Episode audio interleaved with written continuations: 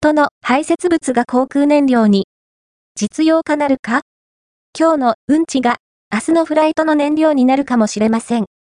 イギリスの研究チームが下水を利用した航空燃料の開発に成功しました。炭素排出量も90%削減し、サステナブルな航空産業に向けテイクオフ。ザ・ポスト、人の排泄物が航空燃料に。実用化なるか？ファースト、アピアード、ON、アイデア、フォー、グッド。